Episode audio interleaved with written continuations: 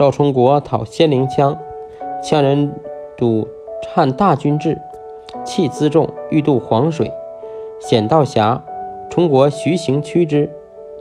或曰：“此为逐利而行迟也。”充国曰：“穷寇也，不可破。